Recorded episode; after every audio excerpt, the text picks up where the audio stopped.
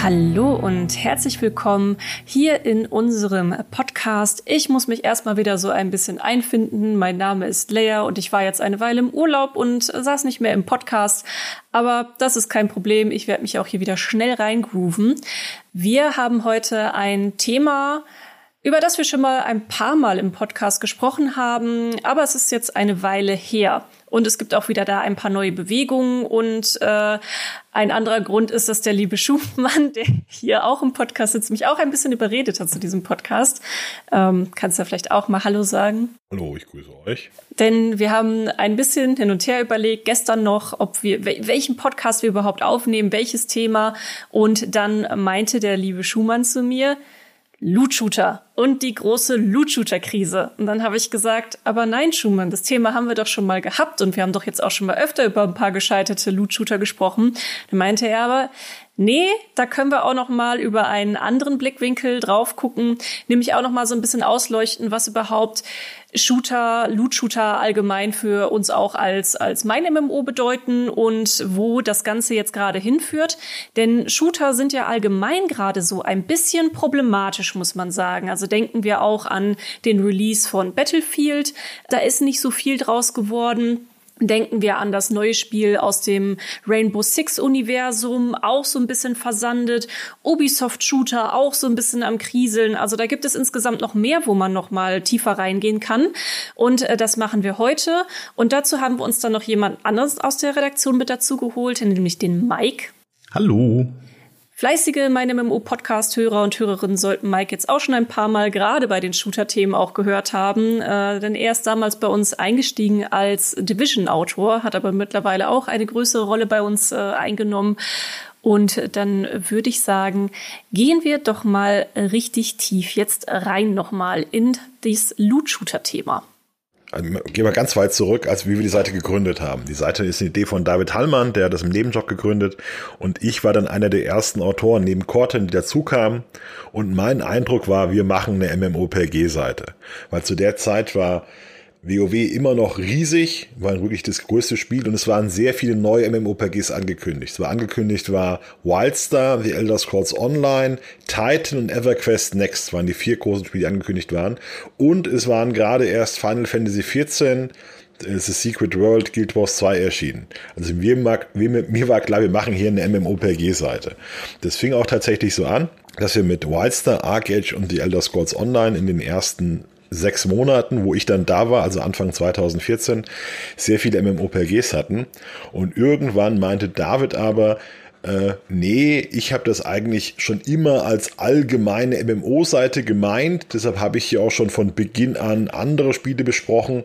Und hier ist dieses Destiny, das machen wir jetzt mal. Und ich habe drauf geschaut und die erste News war so in Richtung Paul McCartney schreibt Destiny. Und das war für mich so, was ist denn das für ein Scheiß? Ja, also völliger Quatsch. Mit PlayStation haben wir auch nichts am Hut. Warum, warum sollen wir das denn machen?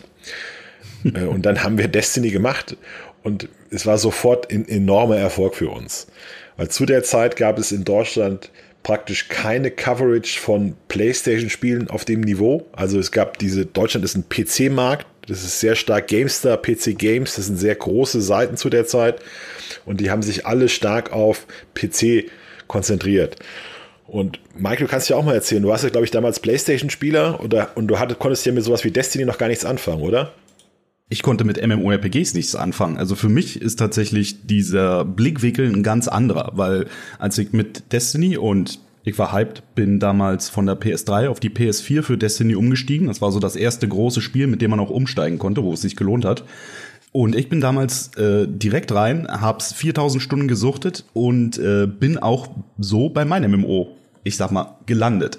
Also für mich damals noch deine Artikel, die Service und Humor mh, so ein bisschen miteinander verwoben haben.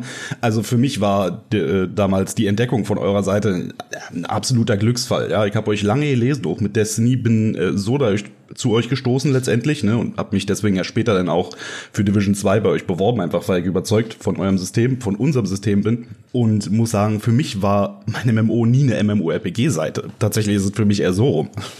Naja, das war wirklich schon eine relativ kurze Phase. Man muss auch knallhart sagen, 2014 sind alle MMO-Plugins gnadenlos abgekackt. Also Wildstar war ein Riesenerfolg zu Beginn und danach hat man gemerkt, oh, da fehlt aber vieles. Die Elder Scrolls Online war ein totaler Flop von, von Tag 1 an, war furchtbar. Wurde zwar oft gespielt, aber es gab unheimlich viele Probleme. Und dann kam Ende des Jahres noch Arc Age raus, was auch mit einem Riesenhype gestartet ist und was komplett weggebrochen ist. Gleichzeitig, während, während alle MMORPGs, die wir eigentlich covern wollten, mehr oder weniger versunken sind, haben wir gemerkt, dass Destiny wirklich der Kracher für uns ist. Also ich habe das mal gemerkt, äh, es kam damals 2014 irgendein Fußball-Länderspiel und in der Halbzeitpause kam ein Werbespot für Destiny. Er wurde da eingeblendet. Und dann haben wahrscheinlich viele auf dem Handy dann gesucht, was ist das eigentlich Destiny 2? Und die sind bei uns gelandet. Das heißt, während ein Werbespot im Fernsehen zu Destiny 2 kam, hatten wir plötzlich Rekord äh, Zugriffe auf unserer Seite. Und als das Spiel dann losging, haben wir gemerkt, dass sowas wie, das hat der Händler Xur dieses, diesen Freitag im Angebot, hat jedes Mal unsere Seite völlig zum Absturz gebracht, weil dort Traffic drauf war, den wir so gar nicht kannten. Das war eine komplett andere Dimension. Wow. Also zu der Zeit war es so, ich habe Freitag morgens einen Artikel geschrieben, diesen Xur-Artikel, und dann hatte ich Feierabend, weil den Rest des Tages ging eh nichts mehr. Du konntest nicht mehr auf die Server zugreifen. der ist auch Corten immer an Lauf freigemacht und dann war halt, äh, David hat sich dann gefreut, dann haben wir gesagt, David braucht einen größeren Server. David hat gesagt, das kann ich mir nicht leisten, das geht jetzt gerade nicht und dann war der Tag vorbei. Was, was Mike hier beschreibt, beschrieben hat, dass diese, dieser Serviceansatz. Man muss wirklich verstehen, dass PlayStation war damals eher, kam eher aus einer Arcade-Welt, also aus relativ, relativ simple Spiele, will ich mal sagen, die man so einlegt und dann zockt man los.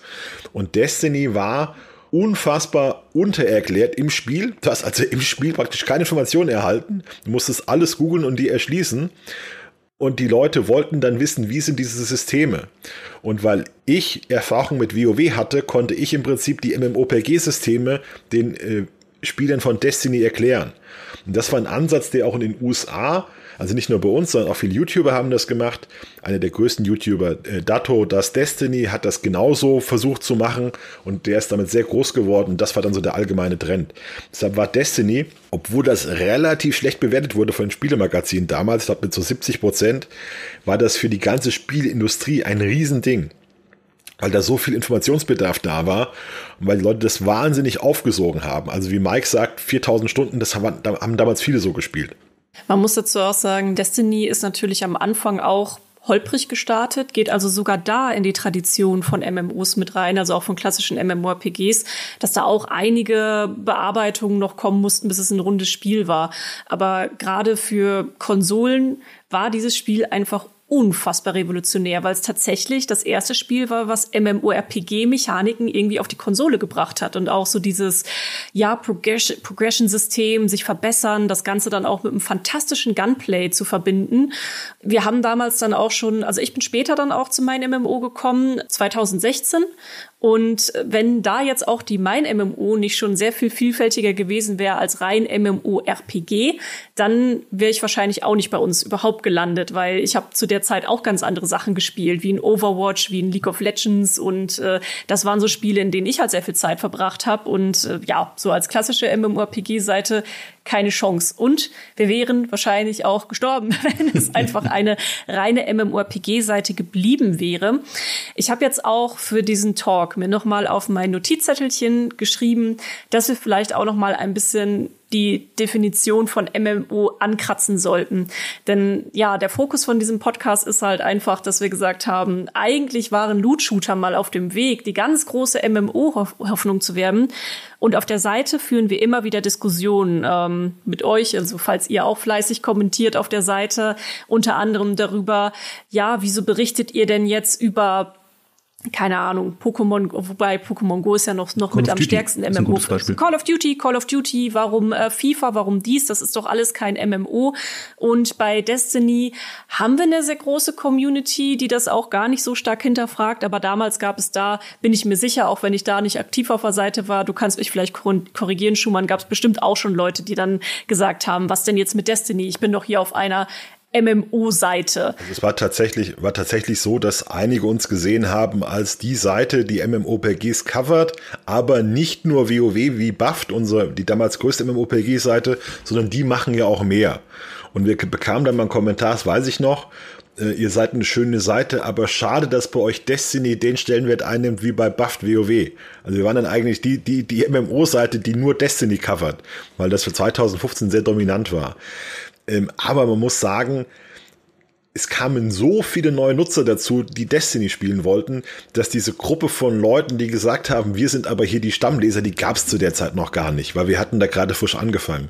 muss ja sagen, wir haben Anfang angefangen, äh, also richtig, richtig viel zu machen, vielleicht im April, Mai 2014 und Destiny kam schon im September 2014. Und davor waren wir wirklich äh, ein winziger Blog, da hat Kort einen Artikel geschrieben, so sind Frauen im Gaming und alle haben das mal kurz gelesen. Oder wir hatten einen Artikel, das ist Star Trek Online mal und das ist dann der einzige Artikel, der über drei Tage neu kam oder so. Also so war die Seite früher. Das waren ganz wirklich das kann man sich ja heute gar nicht vorstellen. Früher waren das fünf Artikel, sage ich mal, innerhalb von zwei, drei Tagen, die da erschienen sind. Äh, und dann ab ungefähr Mai, April habe ich dann auch zu David gesagt, hör mal zu, du hast hier eine tolle Seite, wir machen das so, ich arbeite hier so viel wie ich kann und du bezahlst mich später oder du bezahlst mich, bezahlst mir das, was, was du zahlen kannst. Und da fing das erst an, dass wir überhaupt eine News-Coverage hinbekommen. Muss ja verstehen, dass David das alles aus eigener Tasche bezahlt hat und der hatte auch nicht wahnsinnig viel Geld.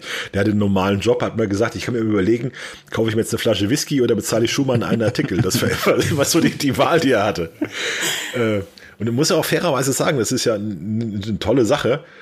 Äh, dass er, dass David von Anfang an die Autoren bezahlt hat, ja. Und bei anderen Seiten, wenn du mal guckst, ist das mehr so, äh, bei uns darfst du veröffentlichen und wenn wir mal zur Gamescom eingeladen werden, kriegst du ein Ticket, ja. Also das und auf, auf dem Niveau. Spielkey. Oder mal ein Spielkey. Also auf dem ja. Niveau war das damals. Wir reden ja nicht von, wir sind bei einem großen Verlag und haben Sekretärinnen und alles, sondern es ist wirklich, ich baue hier alleine eine Seite auf, weil ich zeigen kann, dass ich, dass ich, weil ich zeigen möchte, dass ich das kann.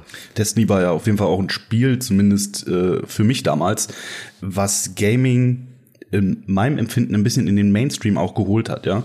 Äh, wie ihr schon meintet, ne, PlayStation war eine Arcade-Plattform. Man kannte vor allem diese MMORPG oder diese MMO-Ansätze, wie man sie heute nennt. Ich kannte das überhaupt nicht. Ich hatte ein bisschen Browser-Games gespielt auf dem PC, ne, und ansonsten war der PC für mich bloß eine Sp Strategiespiel-Plattform. Ähm, so der einzige Ausflug von mir äh, auf die Plattform. Ich kannte natürlich Grind, ne, Call of Duty, Battlefield, alles klassische Grind-Spiele. Ne? Allerdings eben mit mehr Abwechslung als zum Beispiel eben die Daily-Aufgaben in WoW. Ja, einfach, deswegen ist zum Beispiel eine gute Waffenbalance wichtig, ne, damit man echt viel probieren kann, rummachen kann. So, und Destiny hatte da einfach einen Nerv getroffen. Ne? Und in die Richtung hat sich denn, hat sich's denn ja auch entwickelt. Dadurch kamen eben diese MMO-Systeme in den Mainstream. Haben, Shooter war ja damals viel größer als ähm, Schumann. Du meintest, WoW war damals das größte Spiel der Welt, oder was? Würdest du das tatsächlich denn auch mit einem Call of Duty vergleichen in der Zeit? Ja, es war halt schon unterschiedliche Systeme. Ich glaube auch, bei, bei WoW haben immer gesagt, wer WoW spielt, der spielt nichts anderes. Also du hast dann WoW gelebt. Wenn, wenn du bei WoW eingestiegen bist, warst du weg. Und es war so 2010 war WoW wirklich, wirklich groß mit, ich glaube, über 10 Millionen zahlenden Abonnenten und so weiter. Aber wie sich das mit Call of Duty verhält, ist halt schwer zu sagen, weil Call of Duty ist, glaube ich, auch eher so ein Freizeitspiel. Also man, man spielt das mal. Aber du sagst jetzt nicht, ich spiele jetzt acht Monate lang Call of Duty und richte mein Leben danach aus. Und das machen jedenfalls nicht so viele. Und bei WoW war das wirklich, zu der Zeit auch so eine Angst, ja, ich habe meinen Freund an WoW verloren, mein, mein Sohn studiert nicht mehr, mein Sohn spielt jetzt WoW. Das war eine ganz typische Diskussion zu der Zeit. Also klar, wir haben unser Leben nicht komplett ausgerichtet, äh, 360 Tage im Jahr zumindest zwei, drei Monate. Also wenn Battlefield, wenn Call of Duty rauskam, das war letztendlich ein ähnlicher Grind wie in einem MMORPG. Ne? Und deswegen war Destiny eigentlich, also Destiny ist auf einem gemachten, fruchtbaren Boden gelandet, weil eigentlich so Call of Duty-Spieler, wovon es damals eben schon mehr als 10 Millionen, weit mehr als 10 Millionen gab. Für uns war auch das Spiel wie gemacht, weil man hatte fantastische Shooter, äh, Shooter-Mechaniken da drin. Ne? Ich erinnere mich daran, David bringt immer mal wieder dieses Beispiel, wenn wir darüber ähm, sprechen, wie wir lebender schreiben können, ja, wie wir quasi besser erzählen können. Dann bringt er das Beispiel wie in Destiny, die Köpfe explodieren, wenn man eben einen Headshot landet. Ja, dass es ein ganz bestimmtes Gefühl vermittelt. Und Call of Duty war da immer ein bisschen, ja, ein bisschen legerer. Da gab es jetzt nicht so diese Explosion, nicht diese ganzen Headshot-Animationen so. Ne. Es gab halt ein cooles Klink, so, dass, dass der gesessen hat. Aber ähm, bei Destiny war plötzlich alles äh, spacig, abgefahren. Ähm, es hat sich einfach richtig gut angefühlt. Ja. Der PvP-Modus hatte auch ähm, dementsprechend, ne, weil ich das von Call of Duty ja schon kannte, der PvP-Modus hatte für mich auch eine gewisse Anziehungskraft. Und diese ganzen neuen Loot-Mechaniken da drumrum, ne, dass ich wirklich einen Shooter habe, der mir täglich was zu tun gibt, naja, man hat es nach ein paar Monaten gesehen, dass es nicht unbedingt für täglich ist, aber grundsätzlich eben diese Idee dahinter, dass der Shooter mir jeden Tag was anderes bieten will und vor allem mit PvE-Inhalten punktet, das war eben was ganz Neues und das hat sich halt bis heute durchgezogen. Ne? Die Frage ist jetzt, warum ist es nicht mehr so stark? Spannend ist auch, dass es genauso konzipiert war. Also die haben ja mit äh, Luke Smith dann wieder ans Ruder gelassen, der immer mächtiger wurde bei der Firma, der ein knallharter MMOPG-Junkie war. Der hat mal sein Leben beschrieben als äh, er ist morgens aufgewacht, hat für eine Webseite Kotaku einen Artikel runtergehackt, hat sich wieder hingelegt, weil er todmüde war. Dann ist er aufgestanden, dann wieder auf den Artikel geschaut, muss ich hier was machen? Nee, alles gut. Dann ist er kurz einkaufen gegangen, dann hat er sich hingesetzt und hat dann acht Stunden lang WoW gespielt. Also dann war er wieder müde und hat wieder geschlafen. Hört sich an wie mein Studium, nur mit Destiny. Und er hat auch so Sachen gesagt wie Destiny ist, äh, dass ich mit meinen Freunden über die Oscars rede und dabei Aliens ins Gesicht schieße. Also er hat genau gewusst, das ist hier ein Social Game. Da geht es auch darum, wie man mit Leuten spricht, während man was macht. Und das ist auch das Ding von MMOPGs. Also es darf bitte keiner glauben, dass man MMOPGs äh, 100% konzentriert spielt, sondern ganz viel besteht daraus, dass man irgendwas im Spiel total bescheuert mit, mit Gehirn ausgrindet und eigentlich eine Sendung guckt oder sich mit Freunden unterhält, das ist ganz viel MMOPG und so ist Destiny auch. Hat ja neulich, unser Autor Marco hat das auch gesagt, dass Destiny das Spiel ist, was er am meisten nebenbei gespielt hat, ja. Also, was sich einfach gut anfühlt, wo du, wo du, wo du irgendwas, du arbeitest auf irgendwas Obskures zu, du musst irgendwie 3000 Aliens töten, um dieses eine Item zu kriegen, das du willst und dabei hast du aber deine Freunde im Chat, du, du denkst auch an tausend andere Sachen, während du das machst und das ist Destiny. Ich will noch eins sagen, was auch Luke Smith gesagt hat, was ich unheimlich clever finde. Wie sich Destiny von MMOPGs unterscheidet. Bei, bei MMOPGs, da hast du ja eine Waffe und dann kriegst du eine bessere Waffe und das Einzige, was sich ändert, ist, dass du drei Schadenspunkte mehr machst oder dass du jetzt den Zauberspruch 0,1 Sekunden schneller castest. Und wenn du bei Destiny von der Schrotflinte auf ein Scharfschützengewehr umstellst, ist das eine komplett andere Spielweise. Du musst anders denken, du musst anders reagieren, die Waffe klingt anders und das ist, glaube ich, der ganz große Kick bei Destiny, dass du immer das Gefühl hast, du kannst jetzt noch wenn du jetzt dieses Item bekommst und dann fühlt sich das Spiel noch ein bisschen perfekter für dich an. Das Schussgefühl ist noch ein bisschen perfekter. Der Rückstoß ist noch ein bisschen besser. Du springst noch eine Sekunde schneller los oder sowas. Und das ist, glaube ich, dieser ganz große Kick, diese, diese Idee, dass du den Charakter genauso spielen kannst, wie, wie du ihn dir vorstellst. Mit genau der Waffe und dem Waffengefühl, das du jetzt haben willst. Deshalb sind auch so bestimmte Waffen wirklich ikonisch, wie dieses, ähm, das letzte Wort, ja, so, eine, so ein Revolver wie aus dem Wilden Westen, den man aus der Hüfte schießt. Ja, das sind ja legendäre Waffen. Oder die mächtige Kjallarhorn, Raketenwerfer, wo sich die Raketen aufsplitten, dann Ziel suchen, das Ding jagen. Das war eine unglaubliche Machtgefühl, die das Spiel ausgelöst hat. Genau, da möchte ich nämlich nochmal anknüpfen, denn wir hatten ja schon gesagt, okay, es hat jetzt zum einen MMO-Mechaniken dann auch auf Konsole gebracht. Wenn wir von MMO sprechen, dann sprechen wir halt vor allem von dem, was du gerade gemeint hast, Schumann, auch von sozialen Games, also wo sich große Communities drum bilden und man so ein Spiel zusammen, gemeinsam irgendwie erlebt. Und das war nämlich auch, was Destiny dann gebracht hat. Also du hattest eben das, was sie gerade beschrieben hat, du hattest eben die Mechaniken von Raids, wo man erstmal verstehen musste, wie funktioniert denn überhaupt dieser Raid und Leute, die mit MMORPGs noch nichts am Hut hatten, erstmal verstehen mussten, was ist denn überhaupt ein Raid, was mache ich hier? Sowas wie das Händler-Reset, ähm, sowas wie dieses ganze Progression-System dahinter, aber eben auch diese soziale Komponente. Und das hattest du halt so vorher noch nicht und deswegen deswegen war Destiny auch so ein ganz großer Erfolg. Und jetzt möchte ich noch mal wieder so an den Anfang zurück, wo wir gesagt haben, okay, die großen MMORPGs, die waren damals am struggeln und ein Destiny kam dann nach. Und es ging dann ja auch weiter, weil viele wollten dann natürlich auch an diesen Erfolg von Destiny anknüpfen.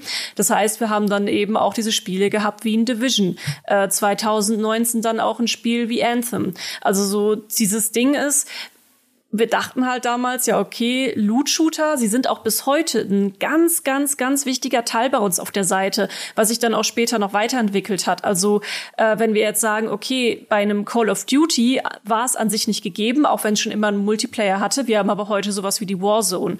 Und die Warzone ist dann das, was es dann auch wieder mit reinbringt, dieses Live-Service-Ding. Also ich kenne halt Leute, die grinden auch den Warzone nach wie vor seit Release von Tag zu Tag und Tag und haben da auch mehrere tausend Stunden drin gesammelt. Das ist alles alles irgendwie so eine Entwicklung, die gekommen ist, wo dann auch ein Destiny einfach den Grundstein für gelegt hat. Deswegen, ich möchte mal kurz ins Jahr 2019, was da eben passiert ist. MMORPGs am struggeln und wir dachten, ähm, bei den Loot-Shootern geht's jetzt richtig ab. Also gerade auch diese Live-Service-Loot-Shooter. Aber ist nicht so richtig gekommen. In der Zwischenzeit ist wahnsinnig viel passiert. Also wenn wir von 2014 hochspringen, haben wir 2019 eine komplett andere Situation. Also da hatte Destiny schon mindestens drei schwere Krisen hinter sich, war aber gerade in der besten Form aller Zeiten. Also Anfang 2019 war folgende Situation. Destiny kam gerade aus der Erweiterung The Forsaken. Das war die beste Erweiterung von Destiny 2. Manche sagen auch die eine der besten des ganzen, der ganzen Franchise und stand also sehr gut da.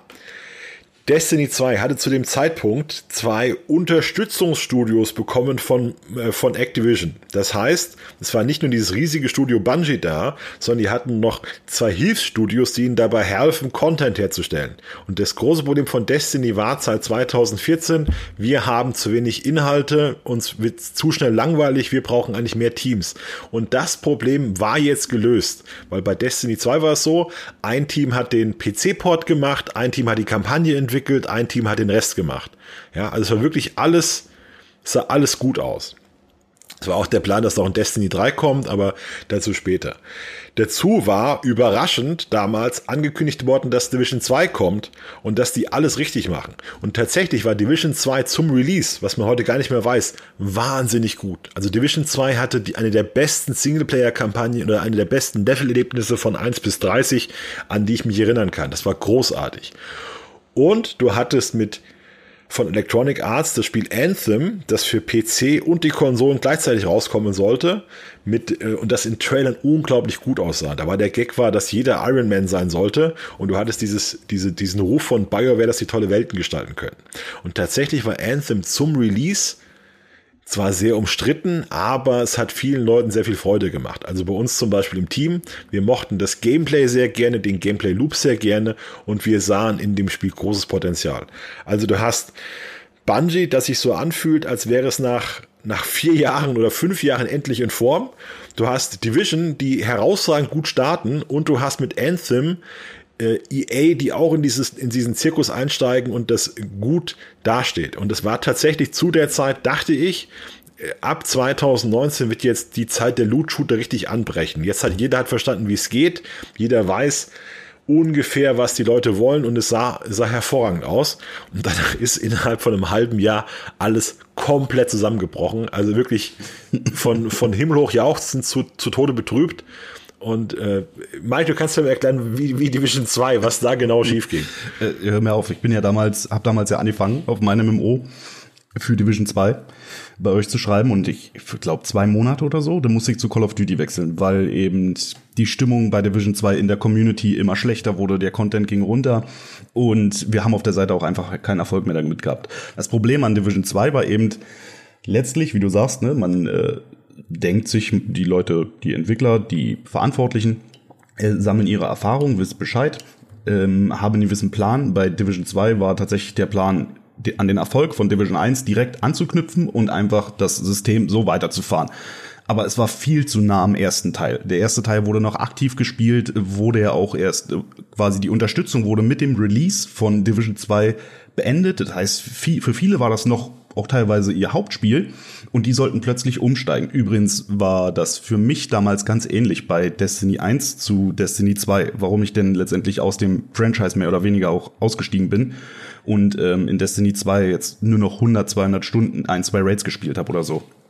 Bei Division 2 kam eben noch dazu, dass es zwar diese grandiose Solo-Spieler-Kampagne gibt, gab, die ja auch als ähm, Koop-Erlebnis nahtlos möglich ist, aber danach war eben Feierabend. Endgame war eben wirklich verdammt schwierig. Ja?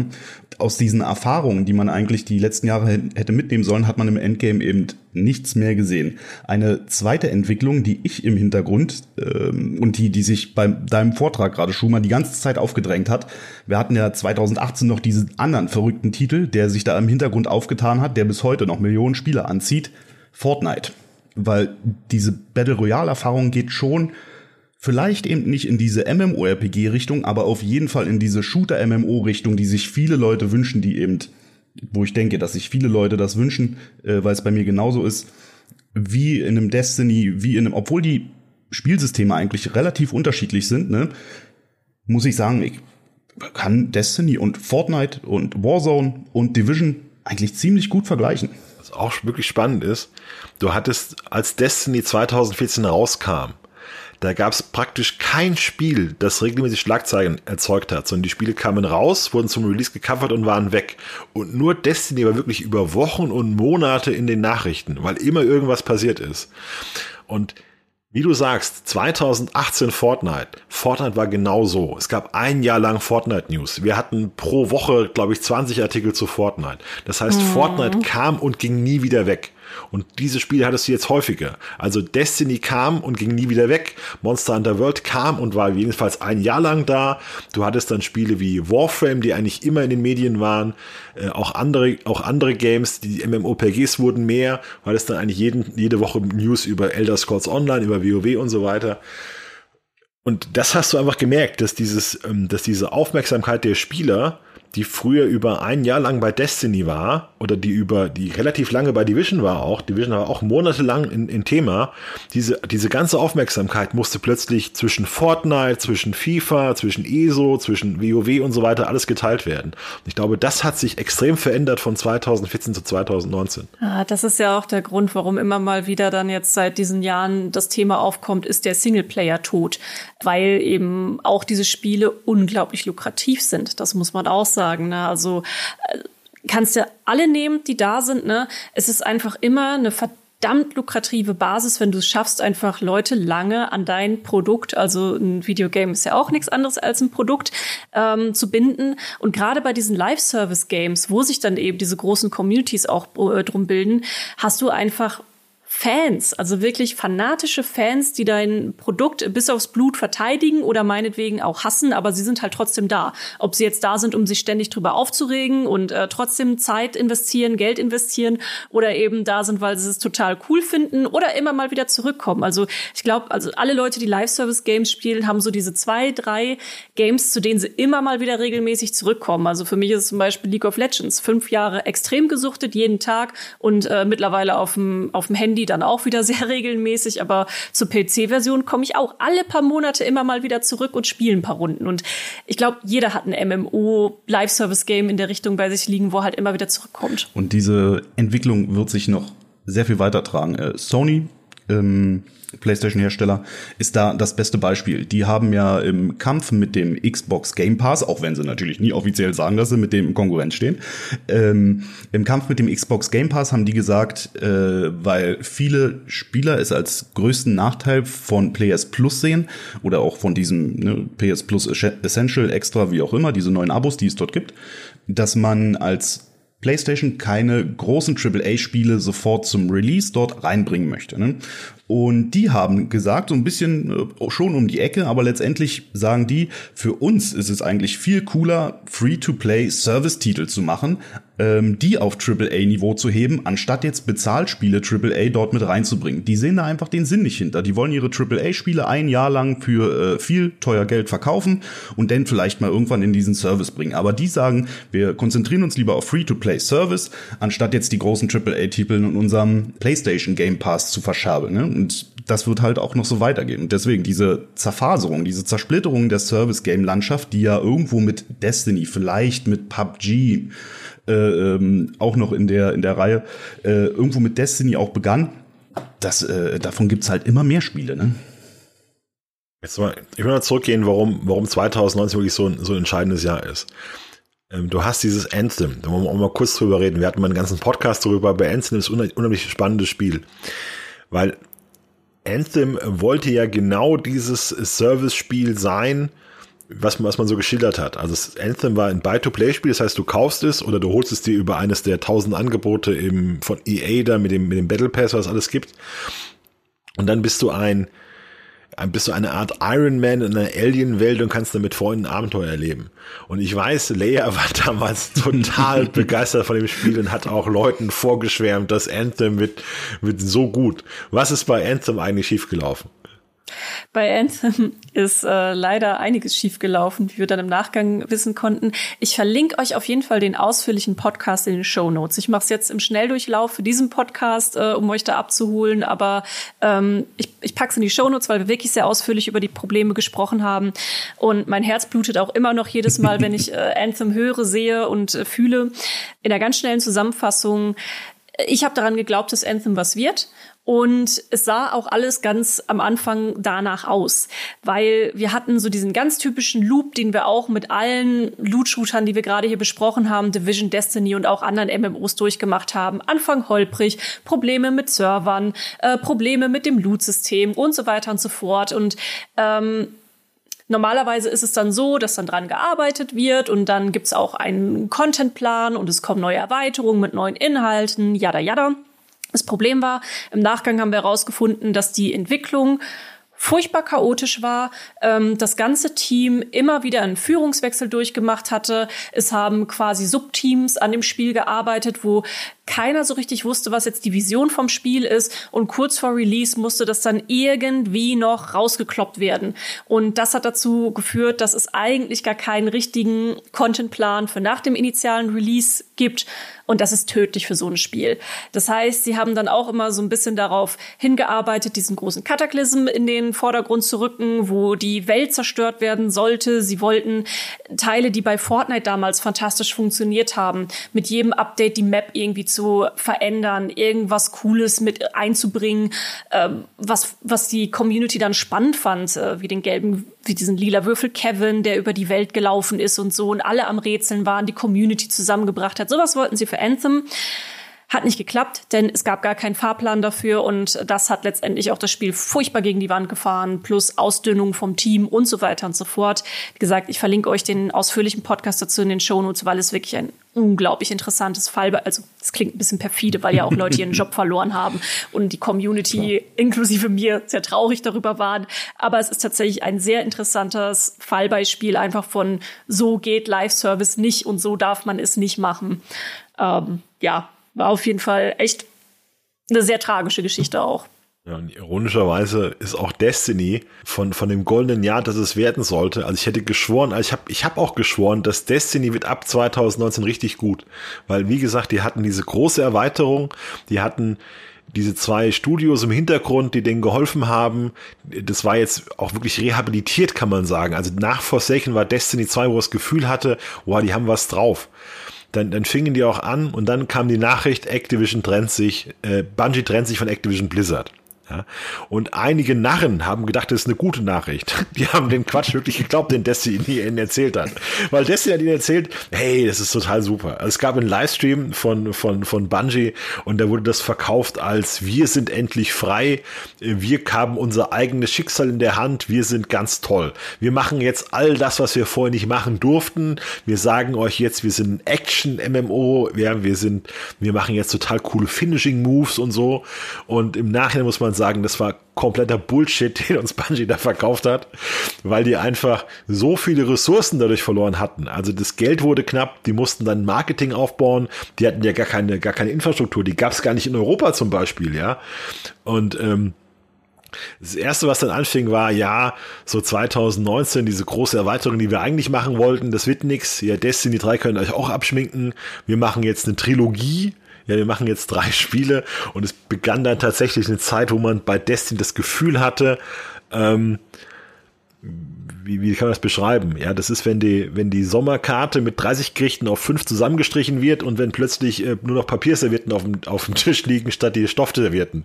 Also ist, manche sagen, Destiny ist besser geworden oder ist oder ist auf jeden Fall anders geworden, aber im Wesentlichen ist Destiny vor allem grindiger geworden. Also man hat dann versucht, die, die Zeit, die man hat, Inhalte zu produzieren, die möglichst lange gespielt werden. Man hat auf ein Modell umgestellt, das Season-Modell. Das heißt, man bringt relativ wenig Inhalte, dehnt die aber über drei Monate aus, damit es hält. Und das ist der Zustand, den wir haben. Es gab mal einen ganz klaren Satz von, von Luke Smith, der gesagt hat, Freunde, wir werden nie wieder sowas Großes machen können wie Forsaken. Wir haben die Mitarbeiter nicht mehr und das ist jetzt halt die Realität. Dann hat man äh, schon angefangen an neuen Spielen zu arbeiten, ist Kooperation eingegangen und so weiter. Und es war auf jeden Fall was ganz Schlimmes. Dieses Gefühl war weg. Destiny wird nochmal richtig groß. Und das Gefühl war, die beste Zeit ist eigentlich hinter uns. Und jetzt müssen wir damit leben, was wir kriegen. Gleichzeitig ist das Spiel auf ähm, Steam gewechselt, ist Free-to-Play geworden. Also Großteile sind Free-to-Play geworden, ein anderes Modell. Und es gibt auch immer wieder Highlights am Spiel. Also wir wollen es auch nicht völlig absch absch äh, abschmeißen oder runterbuttern. Aber das Spiel ist deutlich zwei, drei Stufen nach unten gegangen von Produktionswerten im Vergleich zu 2018. Das muss man schon so hart sagen. Was, was mich beschäftigt hat, was mich beschäftigt, ist, Loot Shooter hatte ich immer das Gefühl, die stehen gerade noch am Anfang. Also die finden das noch gerade alles raus, wie das geht. Und da kommt noch so viel mehr. Ja, das war immer das Gefühl da, auch Division, da könnten noch so viel mehr kommen, da könnten noch mehr Klassen kommen, da könnten noch mehr, man könnte noch mal aus der Welt rausgehen, andere Städte entdecken. Die, und auch die Storys sind ja so aufgebaut bei, bei Destiny und Division, dass du das Gefühl hast, ich sehe immer gerade erst die Spitze des Eisbergs und dahinter ist noch viel, viel mehr. Ist gerade bei Destiny, du, du bist hier auf diesem Planeten und du hast das Gefühl, es könnten noch so viel mehr Planeten sein, die du entdecken kannst. Und die, die Planeten könnten größer werden, die Zonen könnten größer werden. Es könnten doch noch mehr Waffen ins Spiel kommen, neue Waffengattungen, ja, neue Klassen und so weiter. Und das Gemeine ist, es passiert einfach nicht. Also du hast immer das Gefühl, bald geht's hier los, aber stattdessen kam dann die Nachricht, eigentlich ist es schon vorbei und wir machen jetzt nur noch so ein bisschen weiter. Und ich, ich glaube, das ist allgemein das große Problem mit Loot-Shootern. Man hatte auch das Gefühl bei Anthem. Jetzt weiß EA, hat jetzt fünf Jahre lang gesehen, wie Destiny und Division laufen. Und jetzt weiß EA, wie es besser geht. Und das Gegenteil war der, war der Fall. Die haben nichts daraus gelernt. Bei Division auch. Weil es das Gefühl, Division hat jetzt drei Jahre lang, haben sie Division 1 weiterentwickelt und es wurde immer besser. Und jetzt Division 2 wird jetzt nochmal viel besser. Und stattdessen war Division 2 in vielen Punkten ein Rückschritt. Und das, glaube ich, macht die Leute echt fertig. Und aus, aus Sicht der Entwickler, warum Loot-Shooter so schwierig sind, Loot-Shooter brauchen immer neuen Content. Das hast du ganz deutlich gesehen. Die Leute spielen eine Mission zehnmal, die spielen es auch 20 Mal, aber die spielen es keine 30 Mal, sondern dann wollen sie eine neue Mission. Und diese Mission nachzuschieben, kostet enorm viel Zeit. Während du gleichzeitig Spiele wie Fortnite hast, die du immer spielst. Das ist, Fortnite ist wie LOL. Du hast eine Map gemacht und die Map spielst du dann immer. Die spielst du jede Woche, die spielst du immer weiter. Da ändert sich mal was drauf, aber das ist einfach ein, ein Selbstding. Und du hast auch gleichzeitig diesen, diesen Trend, dass wirklich Hardcore-Shooter rauskommen wie Escape from Tarkov, die auch auf einer Map spielen, wo sich nicht viel ändert und dir ein anderes Gefühl bringen. Oder Hand Showdown ist auch so ein Beispiel dafür. Und das sind einfach Spiele, die sich viel kostengünstiger entwickeln lassen, weil du nur diese eine Grundmap brauchst, die du weiterentwickelst. Und ich glaube, das ist gerade das Problem, warum Lootshooter so schwierig sind. Ich denke auch, dass es ähm, ja viel mit Ressourcen zu tun hat, viel mit Technik. Diese Dreifaltigkeit der großen Lootshooter, nenne ich es jetzt mal, ne? Destiny, Anthem, Division, mit Beginn bei Destiny. Destiny musste sich natürlich auch in einem Shooter-Umfeld ähm, bewegen, wo Call of Duty als Benchmark gesetzt war. Und Call of Duty hat jedes Jahr fette neue Grafik gezeigt. Die waren immer top-notch, immer AAA, immer Vollgas. Und das heißt, Destiny hat von Anfang an auch gesagt, okay, ähm, wir müssen hier ordentlich draufhauen. Ich erinnere mich noch an den News von damals, Des, äh, äh Destiny 1. Äh, wir planen zehn Jahre, wir haben 100 Millionen Budget alleine für Marketing. Und das, klar, kam das Ding überall an. Das Problem, und das ist ja selbst heute bei Destiny 2 noch so, diesen hohen Standard, den die sich gesetzt haben, dadurch haben die unglaubliche technische Beschränkungen. Deswegen wurde ja zum Beispiel diese Content Vault eingeführt, wo äh, die Inhalte hin und her rotieren einfach weil die ähm, Verantwortlichen, die Entwickler dort neue Inhalte gar nicht so schnell, also gar nicht einbringen können, weil in der Engine kein Platz mehr ist. Ja, das äh, System platzt aus allen Nähten. Ähm, dazu kommt, dass äh, ich habe da auch eine Anekdote. Wir hatten mal eine Anekdote dazu auf der Seite, dass es allein irgendwie eine Nacht dauert, einen Stein irgendwie zu verschieben in der einen Map. Und das sind natürlich weitere Beschränkungen. Das heißt, die drei großen Titel, die wirklich richtig Geld verschlungen haben, die äh, voll auf AAA beim Loot Shooter gehen wollten, alle drei haben es irgendwie nicht geschafft, diesen, diesen, dieses wirklich große Vorbild zu sein und das im AAA-Bereich ähm, halt weiterzuführen beim Loot-Shooter. Während wir bei MMORPGs ja zum Beispiel als Benchmark immer WoW hatten, das heute noch mit der äh, Grafik von, wann kam es raus? 2000, ja? 2005, ja. Ja, und der Spaghetti Code Engine. Ja. das heute noch mit der Grafik von 2005 gerne gespielt wird. Und es ist halt diese Comic-Grafik. Ich spiele es ja auch mit ähm, Kollege Grothaus. Äh, Ich finde die Grafik auch ganz cool, ja. Ähm, aber einen Loot-Shooter kann ich mir in der Grafik auch nicht vorstellen. Ich will, da, da muss man nämlich auch noch mal wieder mit bedenken, dass eben die drei Loot-Shooter, äh, die drei Dreifaltigkeit, das ist sehr schön, auch wieder Konsole gerichtet, ne? Und Konsole lebt auch sehr stark davon. Oh, neue Konsolengeneration, neue grafische Möglichkeiten, äh, super. Und ein MMORPG-Markt ist halt auch eher PC. Klar, PC an sich logisch auch immer Top-Notch-Grafik, äh, auch den Konsolen immer voraus, aber so diese klassischen PC-MMORPG-Spieler, Spielerinnen, so wie du, man verzeiht halt eher die alte Optik, weil wer halt MMORPGs spielt, der Klar freut man sich auch über schöne Optik, so Ashes of Creations zum Beispiel, was die da zeigen, sind ja auch alle immer sofort, oh mein Gott, das ist jetzt der nächste Schritt für MMORPGs im Grafik-Update. Aber wenn jetzt ein Shooter-Spieler da drauf guckt, der top-notch neue Grafik ist, der denkt auch so, hä, was, was gehen die denn da alle wegen der Grafik so ab? Das sieht doch auch irgendwie schon wieder altbacken aus. Aber für den klassischen MMORPG-Spieler so mind blown. Mega krasse neue Grafik, ne? Auch mal so ein Unterschied. Muss auch mal, wenn wir jetzt wieder mal schauen, was das für uns bedeutet als Seite. Also wir sehen, dass wir als meine MMO haben wir von 2014 bis 2020 sehr stark von Loot-Shootern gelebt. Das wirklich unser täglich Brot war.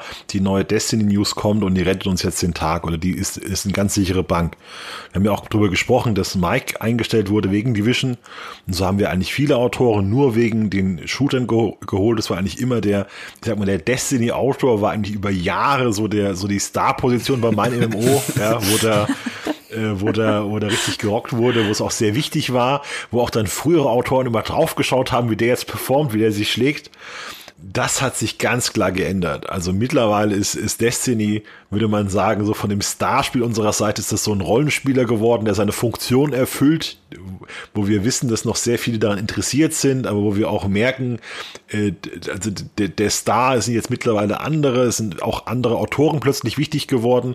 Da hat der Pokémon-Autor ist plötzlich. Das, das klingt gerade so gemein. Das ist, ich, ich möchte an dieser Stelle sagen, wir sortieren unsere Autoren und Autorinnen nicht nach Wichtigkeit. Also offiziell, offiziell tun wir das nicht, Mike. Du musst ganz verrückt sein. Offiziell ist das nicht. Weil der Division-Autor war immer in der Rangliste 1 unter dem Destiny-Autor. Das war schon immer so. Natürlich. Ja. Das, äh, ich, ich möchte es nur an dieser Stelle erwähnen. Das, das ist nicht so, dass es da ein Wertigkeitssystem gibt. Alle also offiziell, offiziell meint Leia. Leia meint offiziell ist das so. Es ist auch, äh, es ist auch inoffiziell. Ja, natürlich. Das erste halbe Jahr Warzone wurde ich getragen. Also. Auf jeden Fall ist halt, Kommentare kommen, ihr macht so viel zu Twitch. Da denke ich mir auch, ja, was willst du denn sonst machen? Ja, wir können keine Anthem News mehr schreiben, weil Anthem seit zwei Jahren tot ist, ja. Und wir können doch nicht so Division machen, weil Division seit seltsamerweise seit zwei Jahren völlig grundlos äh, tot ist, ja. Und das äh, ist dann, also unsere Seite ist eigentlich darauf ausgerichtet, dass das jedes, jeden Monat ein neues großes MMORPG erscheint. Wir könnten das covern, es passiert nur nicht. Deshalb machen wir dann halt auch viel ja, viele News aus dem Bereich Gaming Culture, weil das auch sehr gerne gelesen wird, weil es uns Spaß macht, das zu schreiben. Aber wenn dann immer kommt, ja, ihr, ihr seid nicht mehr die Seite wie früher, ja, die Spiellandschaft auch nicht mehr. Ja, wir können keine, wir können nicht mehr acht Division-Artikel die Woche schreiben, weil, weil Division keine Artikel hergibt. Äh, das ist, also, um das mal zu erklären, für uns waren immer die Phasen, wenn neue Loot-Shooter rauskamen, waren immer eigentlich wirklich die, die easy-going, wir haben jetzt Feierabend, ja, weil alles läuft Phasen. Also wir, wir hatten Phasen, ich weiß es noch, gab eine News, da hatte irgendwie, der YouTuber Glatt hatte in, in, hat in Anthem irgendwas angestellt. Und das war auch so, nach Feierabend schon, ja, setzt dich eine Stunde hin, schreibst das locker runter, hast du wenig zu tun und dann machst, hast du einen riesen Hit damit. Mit, mit solchen Artikeln. Während du am normalen Tag, wenn du halt siehst, es gibt nichts, musst du richtig arbeiten. Da muss man sich richtig überlegen, was ich jetzt mache. Wo kann ich kreativ schauen? Wo kann ich recherchieren? Wo ist noch irgendwo die News zu holen? Während sich ganz klar, während, während der Release-Phase von Anthem da schreibt sich eine Seite wie mein MMO von alleine, weil du einfach jeden Tag diese Guides hast, das kann der große, das kann der große Javelin, das kann der kleine Javelin, so spielst du diesen, machst du dieses Rätsel, das sagen die Entwickler gerade, so ist gerade die Stimmung im Forum, hast du fünf Artikel am Tag gemacht, ohne dass du einmal überlegen musstest, was du genau machst, weil dir die, die Themen wirklich ins Maul fliegen, aber du musst nur, musst nur beißen. Hm. Ähm, da hatte Mike eingangs relativ äh, am Anfang vom Podcast was ganz Wichtiges gesagt, ähm, wie ich finde. Und das ist die äh, ja, Diversifizierung auch des Genres. Was wir jetzt mit MMORPG erleben, wenn wir M von MMO sprechen, dann haben alle natürlich als erstes immer WoW im Kopf, ESO, Final Fantasy XIV. Dann haben wir ja schon so für uns etabliert, hey, Destiny, das war dann noch mal so ein nächster Schritt in diesem Genre. Und jetzt haben wir eben diese MMO-Shooter, die sich auch noch mal weiter diversifizieren, äh, diversifizieren und absplitten. Fortnite, ein Outriders war vielleicht noch da, was dann aber auch relativ schnell wieder in der Versenkung verschwunden ist. Äh, diese Hardcore-Shooter, von denen du gerade gesprochen hast, wie Hunt Showdown, äh, die Warzone, ein neues Call of Duty kommt wieder und so weiter und so fort. Ähm, das zersplittert sich einfach auch auf viele Sub-Communities aus meiner Sicht. Und äh, das ist dann jetzt so der Stand, wo wir uns aktuell mitbewegen. Und da ist dann die große Frage, die sich auch für mich stellt, so was kommt da jetzt eigentlich als nächstes? Wir haben am Ende des Jahres haben wir noch einen großen Call of Duty Release der aber im Prinzip auch an Nostalgie anknüpft. Ne? Also wir haben jetzt nicht ein ganz, ganz, ganz neues äh, Call of Duty. Ähm, das Battlefield war jetzt ein neues aus der Reihe, aber auch das, das hat halt nicht so gut. Äh, ja, kann, braucht man nicht meisen, das ist katastrophal gescheitert, sagen wir mal so. Was kommt da? Ich habe jetzt noch mal geguckt. Es ist tatsächlich auch aktuell ähm, versucht es wirklich mal zu googeln. Äh, Loot Shooter 2023, ähm, allgemein Shooter, was kommt da jetzt so? Ähm, wenn wir jetzt beim Loot Shooter Bereich bleiben, da gibt es dieses The Day Before, das irgendwie kommen soll, so ein Division-like, was aber auch nee. Sehr kritisch zu betrachten ja. ist. Ähm, immer mal wieder mit dem Vergleich zu Division war, haben die Leute einfach große, große Aufmerksamkeit drauf gehabt, äh, weil eben Division so eine große, tolle Marke ist, aber Day Before, komische, shady Geschichte dahinter. Borderlands 4 wird vielleicht irgendwann mal kommen, aber Borderlands ist auch mehr so ein abgeschlossenes Ding. Ja, dann kannst du vielleicht noch das Redfall von Bethesda mit reinzählen, das aber auch mehr so ein bisschen in Richtung RPG schon wieder geht, als Shooter, so wie ich es gerade sehe und verstehe das Spiel. Ja, was kommt denn da jetzt? An. Destiny wird nochmal kommen. Also Destiny wurde jetzt gekauft, beziehungsweise Bungie wurde gekauft von Sony. Mich richtig Sony, nicht Microsoft, Sony hat's gekauft und das wird sicher nochmal, wird sicher noch mal angreifen, wird sicher nochmal kommen. Das Problem ist, wenn es sowas heißt wie Sony kauft Destiny, das ist ja nicht so, als passieren, gehen da morgen die Turbinen los und da strömen die tausend, tausend Japaner rein, die machen in das Spiel neu, sondern es ist dann ein ganz langsamer Prozess, dass das wieder langsam aufgebaut wird. Deshalb werden wir wohl einige Jahre damit rechnen können, äh, ob das wieder stark wird, ob das nochmal richtig kommt. Ich kann es mir sehr gut vorstellen. Also wenn es einer gebacken Karten kriegt, dann Bungie, glaube ich. Ich kann mir nicht vorstellen, dass irgendein Studio aus dem Stegreif sagt, wir machen jetzt den nächsten großen Loot-Shooter und der wird top. Riot Games könnte es am ehesten, weil Riot Games gerade alles kann. Aber Riot Games hat auch dann gesagt, wir machen lieber äh, auch dieses typische Ding, wo wir die Maps bauen, die werden immer wieder gespielt, statt dass wir uns ständig bemühen müssen, neue Quests zu bringen. Also dieses, dieses Ding, ja, wir müssen jedes Jahr neue Quests machen und brauchen jemanden, der die Sound einspricht und so weiter. Äh, also der die, der die Stimmen einspricht und müssen uns eine Story ausdenken und so weiter.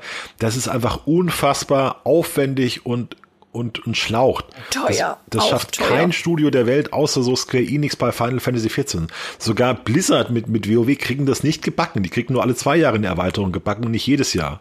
Und Destiny kann das auch nicht. Destiny hatte ja den völlig irrsinnigen Plan, alle zwei Jahre ein neues Destiny zu bringen und dazwischen immer noch eine große Erweiterung und ganz viele DLCs. Und das ist komplett gegen die Wand gefallen, dieser ganze Plan, weil du so viel Content brauchst, dass du den gar nicht herstellen kannst. Und das ist wirklich die, die ganz große Geschichte bei Loot-Shootern ist, du brauchst ständig neuen Content. Und bis das mal läuft, bist du pleite. Ja, das ist wirklich das Problem. Es hat noch keiner gebacken bekommen, diese, diesen konstanten Content-Flow zu erzeugen für Loot-Shooter. Und den brauchst du, wenn du ein erfolgreiches MMO haben willst. Also in Sachen Loot-Shooter sehe ich tatsächlich, Lea, wie du gerade schon die äh, fantastischen Releases und die zahlreichen Releases für 2023 aufgezählt hast. Bei Loot-Shooter sehe ich tatsächlich nicht mehr den großen Hit mit der neuen IP. Ich sehe eventuell, was möglich wäre, noch ein Lizenzprodukt, mm, um eventuell auch mal den kleinen Bogen zu Defiance zu schlagen. Äh, damals ja auch einer der ersten Loot-Shooter, sogar noch vor Destiny. Ähm, auch kläglich gescheitert. Aber ähm, genau sowas in die Richtung sehe ich. Und tatsächlich sehe ich vielleicht auch gar kein Filmprodukt, sondern vielleicht sehe ich tatsächlich Call of Duty. Wir hatten ja vor ein paar Wochen über Modern Warfare auch schon gesprochen hier, ne? Und wie Call of Duty es immer wieder schafft, Warzone als Battle Royale, das gute Beispiel, komplizierte Mechaniken, komplizierte Abläufe zu simplifizieren, äh, casual-fähig zu machen. Äh, Destiny ist ein gutes Beispiel, Schumann. Du sagtest, das Spiel hat er am Anfang nichts erklärt. Nur deswegen hat meine MMO so gut funktioniert denn in dem Zeitpunkt, weil die Leute wollten sich informieren, wollten wissen, wie es funktioniert. Call of Duty will nächstes Jahr höchstwahrscheinlich, bisher noch ein Leak, will nächstes Jahr wahrscheinlich das mit einem Extraction-Shooter machen, also diese Hazard Zone aus Battlefield, was die probiert haben, Escape from Tarkov oder Hunt. Das will Warzone mit der sogenannten DMZ, wie gesagt, ein Leak, ähm, auch probieren, vereinfachen, so wie wir Call of Duty kennen und damit ein bisschen näher diesen Hardcore-Ansatz an die ähm, Casual-Spielerschaft ranbringen, quasi an die breite Masse. Und ich könnte mir tatsächlich vorstellen, jetzt vor allem eben auch in Verbindung damit, dass ähm, die jetzt zu Microsoft gegangen sind, dass da in die Richtung was kommen könnte, dass sich Call of Duty ebenfalls an den Loot-Shooter-Markt wagt. Und da könnte eventuell noch Potenzial sein. Eine eigene neue IP sehe ich in dem Genre tatsächlich im Moment nicht. Mhm, da ist schon recht, weil gerade diese Hardcore-Shooter, die haben ja auch echt eine, Rie also wir haben ja auch bei uns im Team gibt's ja auch einige richtig Hardcore-Fans, zum Beispiel von Hand Showdown, die auch immer wieder ja, in Anführungsstrichen betteln, dass sie doch bitte, bitte, bitte dazu Content machen können. machen wir auch ab und an, aber ähm, da muss ich dann manchmal eben die Böse sein, die ein Veto einlegt und sagt, nee, das äh, können wir jetzt nicht covern wie ein Destiny oder keine Ahnung, weil dafür einfach die Basis nicht groß genug ist, dass es sich für uns refinanziert. Das ist ja, ähm, wir sind ja komplett immer noch ein kostenloses Angebot und äh, refinanzieren uns komplett durch Werbung und brauchen dafür auch eine gewisse Reichweite, ähm, weil wir machen bestimmte Themen auch ohne, wenn sie, auch wenn wir wissen, dass sie dann nicht die extreme Reichweite bringen, weil sie uns in irgendeiner Form wichtig sind. Deswegen ja, covern wir natürlich auch einen Hand-Showdown zwischendurch immer mal wieder. Aber ist nun mal die, die Wahrheit dahinter, dass, dass die Masse nicht groß genug ist, um, um es dann in ganzer Größe in der Coverage zu refinanzieren. Ähm, aber wir sehen, dass da einfach eine super leidenschaftliche Community auch hinter ist. Aber es ist tatsächlich vielen einfach zu kompliziert da reinzugehen. Ähnlich wie auch bei ja, MMORPGs ist dann auch für viele Leute sehr abschreckend, wenn dann schon äh, die UI irgendwie dich überall überfordert und dies und das. Und das ist ja auch, auch was Großes, was Destiny geschafft hat. Mit diesen MMO-Mechaniken ist das einfach komplett simpel zu machen, so dass jeder es irgendwie kapiert und gar nicht richtig mal versteht, dass er überhaupt eigentlich gerade ein MMORPG spielt. Also von daher ist das tatsächlich ein ganz guter Take. Also ich glaube, Loot-Shooter kommen auf jeden Fall nochmal. Weil du hast jetzt auch gesehen, wie groß der Bedarf ist. Also Division war ja eigentlich auch, Division war eigentlich nur Destiny, aber anders. Ja, und das hat schon gereicht, um das Spiel sofort, also bevor es losging, zu einem richtigen Hit für Ubisoft zu machen. Und bei Anthem war es ganz genauso. Also Anthem hatte nichts. Ja, war eine ganz neue IP und es war sofort riesig, weil die Leute gesagt haben, das ist ja wie Destiny, aber anders.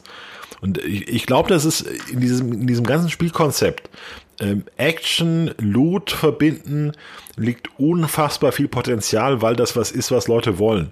Du hast ja dieses klassische MMOPG, hat ja das Problem, dass du dann eine Session hast, die sechs Stunden dauert. Das heißt, wenn du raiden willst, dann ist eigentlich ein ganzer Abend weg, da kannst du nichts anderes vornehmen, da musst du spielen. Und bei Loot-Shootern ist eher die Idee, eine halbe Stunde mal reinzugehen, eine Dreiviertelstunde mal reinzugehen, was zu erreichen, wieder auszulocken. Und du hast dieses, was, was sicher immer stärker wird, dieses soziale Spielen mit Freunden. Sich mit Freunden vergleichen, mit Freunden tauschen, mit Freunden unterwegs sein. Das wird immer, immer größer werden im Gaming. Also diese, diese Zeiten, dass du da alleine sitzt und machst ein Singleplayer-Spiel und, und sprichst mit keinem acht Stunden lang, das wird vorbeigehen. Also du wirst immer mehr die Lust haben, zu zeigen, was du erreicht hast, dich mit Freunden zu vergleichen, dich mit Freunden auszutauschen und auch gemeinsam was zu machen. Dieses, auch dieses, dieser soziale Aspekt, du erreichst im Team etwas, du, du schaffst mit zehn Leuten Herausforderungen, das ist ja auch sehr positiv. Also man sieht ja heute auch Gaming viel, viel positiver als früher. Früher war ja Gaming so bisschen autistisch, sage ich mal, du sitzt da, einer sitzt da alleine vom Rechner und heute hast du ja dieses, diese Gespräche über Headset, du hast Kommunikation, Problemlösung und so weiter. Das hat ja Gaming hat sich da komplett verwandelt durch, durch Multiplayer Gaming, ganz klar. Das ist viel positiver besetzt als vor, vor 10, 15 Jahren. Und dieser ganze Aspekt wird 100% noch größer werden. Und es ist die Frage, wie. Also ob jetzt durch Spiele wie Fortnite, die halt maximal auf Casual ausgelegt sind und auf wenig Bleibendes, oder auf Spiele, die wie Destiny, wo es auch viel darum geht, sich was aufzubauen, sich was zu erschaffen. Ähm, ich fände es gut, wenn es wenn's, wenn's die, wenn's die Shooter werden, wo man sich was aufbauen kann, weil das auch eher meinem Spielstil entspricht. Und weil das auch eben diese RPG-Elemente, glaube ich, sehr wertvoll sind und sehr viel Spaß machen und sehr befriedigend sein können. Wer das jetzt machen soll, gerade sehe ich es auch nicht. Also ich denke, Destiny wird sicher noch mal wenn wir Destiny 2025 drüber reden, ob das nochmal, wie, wie relevant das dann ist, das wird eine ganz spannende Frage. Ob das größer ist als heute oder ob es dann völlig weg ist. Eine kleinen Titel ähm, habe ich dann tatsächlich aber doch noch auf dem Zettel. Äh, und zwar Division bekommt wahrscheinlich dieses Jahr ja noch eine Handy-Umsetzung. Also das genauso sein soll wie auf dem PC, nur die Mission halt ne, kürzer, ein bisschen auf Mobile angepasst. Ähm, das ist definitiv dann nochmal eine Probe aufs Exempel. Wir haben an Diablo gesehen, dass solche Sachen funktionieren können, an Diablo Immortal, dass diese IPs umgesetzt, das komplette Spielsystem einfach mobile eben wirklich gut ankommen kann. Reden wir mal nicht über Monetarisierung. Ich denke, Division kann da auf jeden Fall nochmal zeigen, wie viel Potenzial drin steckt. Ja gut, Diablo Immortal ist dann auch schon wieder das Extrembeispiel, wenn du an Monetarisierung denkst. Aber stimmt, das haben wir noch gar nicht angesprochen hier, sind die ganzen Mobile-Umsetzungen. Ähm, äh, Call of Duty Mobile ist auch echt richtig, richtig groß, auch sehr lukrativ. Ähm, dann haben wir halt Apex und äh, Fortnite auch für Mobile jeweils, wo dann einfach auch ein, einfach ein sehr junges Publikum ist und äh, da relativ schnell Zugang zu findet, weil äh, ja, Smartphone hast du ja mittlerweile auch schon relativ äh, schnell als Jugendlicher, jugendliche Person. Äh, stimmt, äh, das ist auch noch was, was auf jeden Fall dahinter steckt, was wir manchmal noch ein bisschen zu wenig beachten in solchen Gesprächen, dass da einfach auch ein sehr, sehr, sehr, sehr großer Markt liegt. Ich, es kam jetzt auch äh, vor ein paar Tagen gab es noch mal wieder eine neue statistische Erhebung von Newzoo, dass jetzt, lass mich nicht lügen, ich glaube 52 Prozent, 53 Prozent oder so des Marktanteils alle zu Mobile gehen und der Rest äh, splittet sich dann ein bisschen zu PC und äh, Konsole auf, wo Konsole dann auch noch mal größer ist als äh, PC wieder. Ähm, das war, glaube ich, irgendwie so ein Verhältnis, irgendwas um die 20 bis 30 Prozent dann äh, zwischen PC und Konsole. Aber wie gesagt, Mobile hat auf jeden Fall mehr als die Hälfte eingenommen. Dann sind wir, glaube ich, durch mit dem Thema. Ich, manchmal ist es ein bisschen schwierig zu überlegen, haben wir jetzt eigentlich alles mit, mit reingenommen, was wir reinnehmen wollten. Ich gucke noch mal ganz schnell auf meinen Spicker, ob es sonst noch irgendwie was gibt, äh, was, was wir hier noch gerne besprechen wollten. Nee, ich habe tatsächlich, mein, mein Spicker ist auch komplett durchgestrichen gerade. Möchtet ihr noch was dann zum Thema ergänzen? Mein Fazit heute aus dem Gespräch ist definitiv, ähm, danke Schumann dafür, äh, eine gewisse Erinnerung, vielleicht sogar eine kleine Gänsehaut. Tatsächlich habe ich mich daran erinnert, wie ich mich gefühlt habe, als ich Destiny eingespielt habe wie du schon sagst, ne, man war wirklich fast ein Jahr lang in den Schlagzeilen. Es kam täglich neue News zu Destiny. Ich habe mich gefühlt, als wäre ich gerade ja so so mitten in der Bewegung des Lebens so ungefähr. So hier in der Bewegung der Gesellschaft. Hier geht's vorwärts. Ich bin ja an dem Punkt äh, an, bei etwas, das wächst, das richtig Spaß macht, das mir, das mich weiterbringt. Letz und letztendlich und da möchte ich äh, auf jeden Fall auch nochmal auf die soziale Komponente zurückgreifen. Ähm, Destiny 2 war auf jeden Fall mit einer der Hauptgründe, warum ich denn letztendlich von dem Franchise weg bin.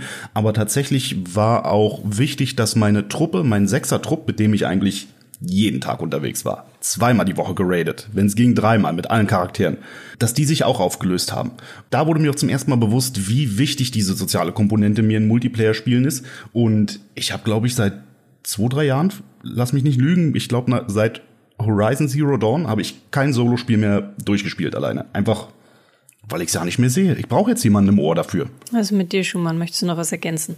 Also ich habe auch viele gute Erinnerungen an Destiny, weil das auch die Zeit war, wo die Seite ganz neu war, wo wir alles neu entdeckt haben, wo wir ganz überrascht waren, wenn die E3 kam. Was ist denn das? Was ist denn die E3? Warum, warum kommen die so plötzlich? Warum kommen denn so viele News aus Japan? Ist da vielleicht eine Convention und so weiter, wo wir immer, waren wir von allem waren immer überrascht, weil wir keinen Plan hatten von irgendwas, waren uns alles immer total überrascht. Oh, im Sommer sind ganz viele, ganz viele Leute im Urlaub. Wie ist denn das passiert? Ja, was ist denn, was ist denn hier los? Da müssen wir ja umstellen. Oh. Ist der Traffic oh. auf einmal weg? Hm. ähm, und man auch ganz viel ausprobiert hat. Man hat ganz viel mit Lesern gesprochen und wie, wie Mike, wie Mike das erzählt, das war für uns war es auch tatsächlich, haben wir das gemerkt, äh, als dann Destiny 2 kam, haben sehr viele unserer alten Leser aufgehört mit dem Spiel, waren enttäuscht, weil das nicht so, nicht so gelaufen ist. Ich habe aber auch sehr viele positive Erinnerungen. Ich weiß noch, im Dezember 2014 kam dann die erste Erweiterung für Destiny und da kam plötzlich besseres Loot. Und die Leute waren völlig außer sich, dass ihr altes Loot, das sie so gefarmt haben, jetzt nicht mehr das Beste ist. Also dieses, was, ich habe, ich will mein Geld zurück, was, was soll das denn? Ich habe doch dafür gearbeitet. Da gab es dann solche Diskussionen. Und das fand ich halt sehr interessant zu der Zeit, wie, wie viele Leute da innerhalb von kürzester Zeit die Entwicklung von MMOPG Noob zu MMOPG Expert durchgemacht haben. Und die Leute, die, die uns am Anfang gefragt haben, wo es eigentlich zum Händler geht, haben uns nach einem halben Jahr erklärt, hatten ja gar keine Ahnung von gar nichts. Und auf Reddit gibt es ja die viel besseren Infos und wir sollten mal schönes Maul halten. Das weiß ich auch noch. Und es sind halt so viele Erinnerungen an Destiny, die wir da, die mich da mit dem Spiel verbinden. Und deshalb freue ich mich auch persönlich, also ich, ich mag mein, ich mag meine MMO und die Seite jetzt sehr gerne. Also ich schreibe wirklich sehr, sehr gerne über Twitch-Streamer und die, diese News, wo die Leute sagen, das wäre der letzte Scheiß. Ich mag das sehr gerne, weil mir das sehr viel Freude macht. Äh, aber ich mag auch die Zeit, als wir jeden Tag noch richtig bei Destiny abgingen. Das hat mir auch Spaß gemacht. Gut, wenn ihr bei den Erinnerungen schwelgt, dann sage ich noch mal ein bisschen was zur Zukunft. Also es ist natürlich nicht so, dass äh, die Seite ist jetzt nicht von Twitch oder so überlaufen. So, wir bleiben natürlich auch im Kern eine Gaming-Seite. Wir bleiben auch im Kern immer eine MMO-Seite. Ähm, dieser ganze Twitch-Kosmos, der hat, ist dazu auch einfach nur ein verlängerter Arm, muss man sagen. Also ähm, vieles, was sich früher sozial in MMORPGs zugetragen hat, also MMOs sind auch so mit eins der ersten sozialen Netzwerke gewesen, kann man sagen, ähm, hat sich auch zum Teil mit auf Twitch verlagert, dass da sich dann auch Communities bilden, da dann auch die Streamer zusammen mit den Leuten, die da im Chat äh, unterwegs sind, spielen, äh, die Leute in den Twitch-Chats dann auch eine Community finden, mit der sie sich dann wieder verabreden. Also das ist alles einfach nur ein verlängerter Arm und passt deswegen auch einfach sehr gut in unseren Kosmos rein. Und äh, ich denke, dass die Zukunft auch dann so aussieht, so wir haben ja gesagt, jetzt äh, auch für, für den Titel dieses Podcasts, sechs Jahre lang waren Loot Shooter die große MMO-Hoffnung und äh, was, was ist es eigentlich jetzt? Ich denke, wir bleiben einfach stärker bei dieser Diversifizierung und dass tatsächlich diese sozialen Komponenten, Community Building, noch viel wichtiger werden. Und ob das jetzt in einem Loot-Shooter passiert, ob das in einem Survival-Game passiert oder so rein sozialen Games wie Among Us, das ist eben das Ding. Und äh, wir bleiben da halt einfach am Ball. Also wir bleiben an diesem MMO Kram, Krempel am Ball, weil wir einfach, glaube ich, das kann man raushören, gerade auch diese dynamischen Community-Aspekte lieben. Egal, ob es jetzt auf Twitch passiert, egal, ob es in Destiny passiert oder in welchem Spiel auch immer, was da kommt. Vielleicht kommt ja auch noch eine Multiplayer-Version von Stray, das eine Singleplayer-Game, was ich jetzt zuletzt durchgesuchtet habe mit der Katze. Das wäre natürlich fantastisch, wenn wir alle einfach nur als Katzen rumlaufen könnten und Quatsch machen. Das werde ich vielleicht beim Studio pitchen auf der Gamescom. Und damit sind wir dann Nee, noch nicht ganz raus. Noch mal eine Erinnerung. Es wäre super, wenn ihr uns, äh, wenn ihr mögt, was wir hier machen, dann abonniert uns gerne. Also wir sind überall da, wo es Podcasts gibt. Äh, besonders helfen uns tatsächlich auch die Spotify-Abonnenten. Also wenn ihr uns über äh, Spotify hört, dann gerne, gerne abonnieren und ihr könnt uns auch bewerten in ähm, Spotify und auch auf iTunes. Gebt uns gerne ein paar Sternchen, so viele wie ihr glaubt, dass wir verdienen. Äh, also natürlich fünf. Und Zehn. Zehn, zehn, ja, noch mehr als es überhaupt das System zulässt. ähm, und mit dieser Erinnerung sind wir dann jetzt raus. Macht's gut.